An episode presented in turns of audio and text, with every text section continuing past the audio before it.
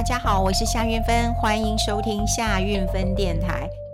呃，到年底的时候哈，我想我们很关注的一件事情就是，哎，明年会怎样啊？哈，那新的一年总是带给大家呃无限的喜悦跟希望，还有很多人呢都会在年底的时候呢立下呃宏大的志愿，包括说，哎，我把英文学好，或者是说，哎，我要把投资理财做好，反正呢，呃，每一个人都或多或少有一些这个计划的。那每一年呢，我也会给自己一些功课啦，哈，比方说，哎，呃，几年前我就希望大家呃跟我一样哈，赶快觉醒。赶快开始运动了。那的确，我也呃，的确是呃，开始呃运动了。那当然，每一年还有人说哦，要减肥了。那减肥就立刻吧，好，运动就就就立刻吧，好。如果你再拖到一月一号或者是新的一年开始，那表示说，嗯，总是有借口的哈。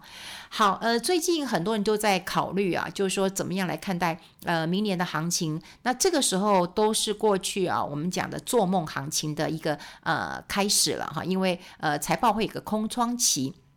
那接下来呢，就会开始吃尾牙了。吃尾牙的时候很好玩哦，因为我以前很喜欢去嗯参加很多公司的尾牙。那吃尾牙的时候呢，老板呐、啊、总是口若悬河的啊、就开始说哇，这个呃明年我会多好多好多好多好，因为要激励士气嘛哈，要激励士气，那要鼓励大家，所以呢就会说哦很棒啊很棒。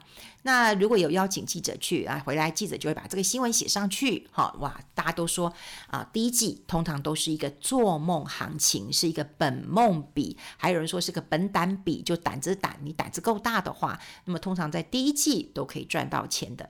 那当然也要看看了哈，就是说明年大家是怎么看？有人说啊，现在就是呃画蝴蝶兰花哈，就是尾后兰呐哈，就大家就开始要画一画了。那事实上，呃，今天早上哈，我才跟古月涵，就是台湾先生古月涵，我们一起吃了早餐了哈。那我们吃早餐不是为了名牌，也不是为了讨论那个呃股市啦，呃，是我们两个一直有参与一个公益的呃活动。那呃，这个公益啊、要进呃进行就是孩子的陪伴，特别是单亲的孩子或是弱势孩子的陪伴。呃，我还蛮佩服他的啦，因为他还有陪伴一些孩子爬山，呃，走路哈，我还没有办法啊、这个哇陪着孩子嗯跑步爬山，我可能要再练一练。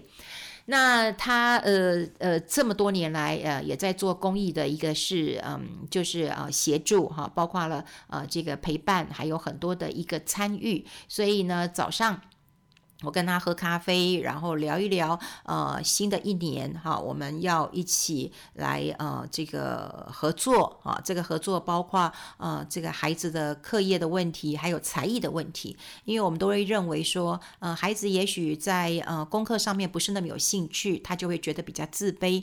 那如果说他能够有一些才艺，好，所以嗯，在新的一年，我们就会鼓励孩子们去学一个自己喜欢的才艺，哈，不管摄影啦、剪接啦，呃，或者是呃音乐啦、舞蹈啦，哈，你就去学一个你自己呃非常啊、呃、有兴趣好的一个这个呃喜欢的一个事情，那就可以去做。那当然呢，我也我也跟他讲，我说，哎呦，那个上礼拜才看到你啊，叫大家两万点要快跑啊。他说是啊是啊，太高了，呃太高了哈。那当然他也讲了，他认为说这个两万点也许很快就可以看到了哈。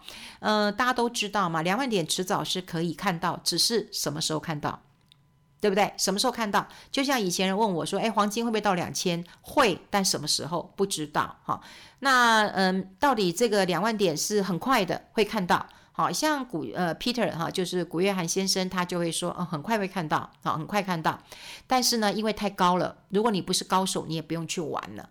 那新的一年嘛，哈，那当然对于明年哈，会不会到两万点？这当然。我刚刚讲了，这重点不是两万点，好，就是说到的速度快跟慢，还有你自己的节奏，这个很重要。比方说呢，我们就有看到了这个呃，投信投顾公会的理事长啊张席，好，因为有新闻就出来了，说呢这个台股明年第三季就会冲到两万点了。好，那当然 Peter 就讲了哈，Peter 就讲了说，哎。这个古月涵就讲了，他可能觉得，哎，不用到第三季哦，可能很快哦，这个可能一个月两个月，你就可以呃看到了哈、看到了这个呃两万点了。好，重点当然不是两万点，而是嗯、你一个分析，你总是有个逻辑的，所以有时候我也鼓励大家，你多看你就会少被骗了。好，如果你就说啊，这个人不准呐，那个人不准呐，我觉得倒也不是这样看。呃，有时候我也会看一看这些投顾的呃老师啊表演，我觉得很好笑。有的投顾老师自己讲一讲股市，还唱起歌来，我这真是很很好笑，很中意啊，很中意了哈。但有时候我也会看看老师他们这些投顾老师的一些分析逻辑，很好玩呐、唯有你多听多看，你才不会被骗。哈，你们有时候我真的觉得，哎呀，好有意思啊！你真会扯，也很会讲。所以我觉得谈话是不是有个逻辑？我们尽量的收集这些资讯，才嗯免于我们自己被骗嘛。哈，那我们就看看他的逻辑啊。哈，那当然呢，嗯，这个呃，张锡他有讲了哈，他说，当然这两年呃，就是有中美的贸易大战嘛。哈，他就说两只大象都在呃。打仗嘛，哈，就打来打去的，打来打去的。那再加上这个新冠疫情，好，那也呃，这个造成了很大的一个冲击嘛，哈。那可是呢，异军突起的是什么？是科技股，诶，哈，科技股，诶，你想想看呢，我们因为疫情的冲击，然后呢，每一个人都要买 iPad 啦，买这个电脑啦，哈，买桌机、买笔电的。啊，所以科技业是不是可以摆脱这个毛三到四啊？因为毛三到四就是哇三趴四趴的毛利率，哈，这个业绩其实这个体值呢已经呃这个往上提升了哈。那另外就是呃也不要认为这个是无稽之谈哦，这是有稽之谈呢，因为上市柜的一个嗯整体的获利是不错的啊。那上市柜公司今年的获利有四兆哈，大概是二零一九年的两倍之多哈。那明年的获利也会在四兆的一个区间呐，哈，所以整个台股的现金殖利率，哈，他认为可以上看百分之四点八，这很高，好，这很高的哈。那他当然也有嗯提到了哈，他当然也提到了哈。那嗯，说实在的啦，外资哈一直卖，一直卖。但台股呢就一直涨，所以最近其实说实在的，真的是土洋大战了。那我们来看看啊、这个嗯张喜他看好的一些题材了哈，他的题材其实也都蛮看好的，就包括呃这个半导体啦、电动车啦、元宇宙，好，他认为这就是科技业的三大支柱了哈。那当然也会推升呢，明年科技业哈会有一个很好的成长哈。那另外呢，金融啊、塑化、航运呐，哈也会有高基期的挑战，这个可能就会有衰退的压力。好，这是他分析的啊。他过去就是从这个呃研究呃这个呃底的哈，他是研究底的，所以他对于这个局势是这样判断的。那另外呢，他也。预计啊，预计就是第三季啊，全球在解封的一个加持之下呢，可能指数就可以攻到两万点了哈。所以你就看它的逻辑是怎么样的一个呃判断的了哈。好，那当然呢，呃，这个二零二一年哈，真的要接近了这个呃尾声了哈。那 Bloomberg 呢，哈，它也有哈，他也有提出他一些想法跟观点哈。在彭博资讯当中呢，他也有提到一些，就是有几个关键都会牵呃牵扯到整个全球的股市。好，这个我们也一并跟大家讲，就是我们刚刚讲过了哈，呃，这个国内投信投顾公会他是怎么样来看？他觉得资金回流嘛，因为台商资金就是回来，不然你怎么今年涨成这样呢？那另外他也看好半导体啦、电动车啦、元宇宙啦，哈，他都看好这些类股。那至于说今年基期很高的哈，像航运啦，哈，像这个塑化、金融，可能就会有一些压力了，这是他的逻辑。那我也讲到说，我跟 Peter 哈，这个古月涵先生有聊到啊，总觉得主呃指数相对是一个。呃，高档了哈，那当然呢，在费德决定要升息之后呢，股市的高档的震荡呢，就会比较呃剧烈一点哈，剧烈一点了。那这个时候我们真的是要系紧一些安全带哈，这安全带真要系紧，也就是说你要点心理准备了哈，就是说这么好赚的钱，easy money 哈，这两年说实在，每个人都还蛮好赚的。呃，像我的晚辈们哈，哎呀，他们。钱不多啊，哦，就是他们把积蓄拿出来五万、十万再冲杀，他竟然告诉我说，哇，好的时候一个月可以赚一两万块钱呢，哦，所以你看全民皆股神的一个时代当中啊，的确，你只要愿意投资在资本市场当中，在股市当中，你大概都会赚到。这一两年是这样的一个情况，不过明年，哈，明年啊，你就要真的多用点功，然后去。呃，观察了哈，所以每次到了呃年底到呃年初的时候，很多人都希望我去谈一点展望的时候，我都会觉得说，哎，这很难把播耶，这不是把播说哦，你觉得怎样是怎样了哈。那呃，通常在新的年度开始哈，就是老板都会比较积极啊。正向的，那这是当然啦。我们要迎接新的气息，迎接新的挑战，哈，这是呃，这个这个人之啊、这个常这个常常会呃，可以确定发生的事情嘛。我们总是要积极，总是要成长的吧，哈，这是可以想见的。但是呢，你一定要留意一下哈，就是在新的一年呢，因为我们讲了变数变多了，你就要多留意一下有哪一些的变数会影响到你的荷包了。嗯，那我们来看 Bloomberg 哈。呃，Bloomberg 资讯当中呢，他认为哈有几个点还是会影响到的哈。这个以后呃，我们也这样子有概念之后呢，你大家在看资料的时候，你就会更清楚的呃知道，就是说，哎，你资料多看一点，看看会对呃这个投资市场会有什么样的影响跟冲击啊。好，首先呢，当然新冠这个呃病毒的一个疫情还是会影响到明年。好的一个投资市场了哈，虽然呢、现在大家关注的这个 Omicron 这个新的一个毒株了哈，那大家也会认为说 Omicron 呃现在看起来致死率不高哈，不高，那是不是只是一个小插曲？哦，小插曲啊，明年会不会有别的？哦，谁也不知道，哦，谁也不知道。那另外也有好消息，不是说哦，这个小插曲，万一插曲很多啊，这也是挺挺烦恼的。也不是没有好消息啦，哈，这个好消息就是那个呃辉瑞嘛，哈，跟那个默沙东，他有研发一个口服药啊，也就不要打针了。好像我其实超级怕打针的，呵 呵我蛮怕打针的。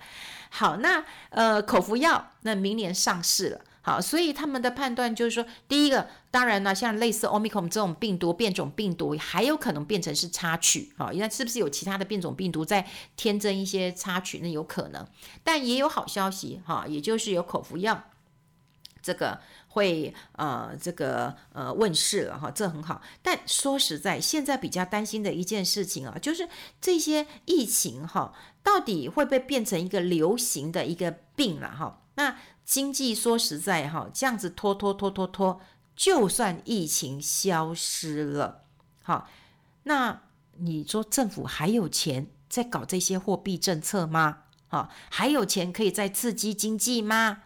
他们就说，如果还有重大的变数的话，那么股市就会失去重要的支撑了。好，这是有很多呃，Bloomberg 访问的经济学家、专栏作家的一个看法哈，也就是说，还有这么多钱可以砸吗？哈，已经啊，从这个金融海啸到这一次哈，因为这个是人类史上从来没有碰过的一个病毒，拼命的砸钱，拼命的砸钱。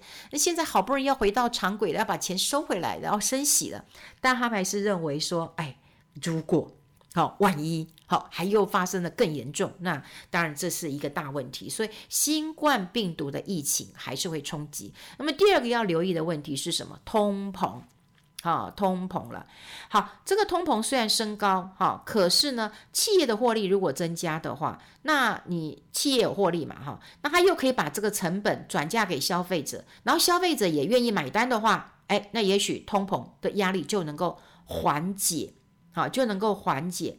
可是如果说通膨，嗯，变得比较这个呃严重一点，哈，那如果说通膨甚至变成恶性的话，诶，那各个呃央行可能又再紧缩货币政策了，好，再升息了，那到时候是不是有一些这个企业？哦，就要忍受比较高的这个借贷的一个成本了。好，所以这个呃一紧啊，可能也会出状况。但一松，到底有没有本钱再松？好，这也是一个关键。所以通膨要观察的呃指数呢，好，真的是还蛮多的哈。通膨你呃在台湾你不觉得？现在我们都看到在欧洲、英国的通膨非常非常的可怕。那还有就是新兴国家当中，哈，新兴国家呃我们看到最新的新闻是土耳其，哇，都疯了，好，他们都快疯了，他们说怎么回事？是啊，哈，这政府真是无能啊，让他们的通膨物价这么高，连吃饭都会出问题了。因为通膨对于嗯基层的人来讲，因为吃这个比重是最高的哈，那个压力会非常非常的大，所以还是要看看通膨到底是不是比较是良性的哈。因为现在如果觉得可以接受，我觉得是 OK 的。就像嗯、这个呃上个礼拜吧，前不久吧，啊有人在骂这个阿唐咸粥嘛，说天哪！这一堂一一碗咸粥变两百块钱了。不过说实在的，因为我去吃过好几次阿唐咸粥啊，那里面有几个阿姨是我认识的。然后我以前常常去吃，我很喜欢跟他们聊天。然后我就说：哇，你生意好好哦，都没有地方做，你大赚钱。一共你来，你来，你来，你来矿温台一样。他就带我去看他们杀鱼，你知道，哇，又利索又快的。其实你看到他们在哦杀鱼，然后再煮，然后这个满头大汗的，你就会知道，哎呀，赚的真是辛苦钱。所以，嗯，对于很多的这个嗯商店涨价，其实我都会觉得不忍苛责，因为你赚的是辛苦钱。我讲真的是辛苦钱。在台湾啊，我觉得有很多的产业啊，只要你只要一涨价，人家就觉得你没良心。好，就觉得袜子，呃，然后然后大家就一直骂你。可是事实上，我觉得很多吃的赚的真的是辛苦钱哦。呃，在朋呃，我也有朋友开餐厅啊，他也跟我说无限委屈啊。他说呢，如果有一个呃法国的厨师或者是一个日籍的厨呃厨师。那么他用台湾本地的食材，你会觉得好棒哦，他好爱台湾哦，吃当令的蔬菜哦，好棒哦，哈，就是吃当令的是最棒的，你会称赞，就算它贵一点，你也会觉得，哎呀，他这么爱台湾，我当然要支持他。可是你有没有想过，如果是台籍的厨师，台湾的餐厅，他用了本地的食材？你就会觉得哇，那你算这太贵了吧？你又没有坐飞机，你又没有这个漂洋过海的，哈，这些食材为什么这么贵？你想想看，我们给啊、这个本地餐厅跟给这个啊、呃、外来啊、这个餐厅的评价就不一样，对不对？一样都是用本地食材，可是你用什么样的一个心态了哈？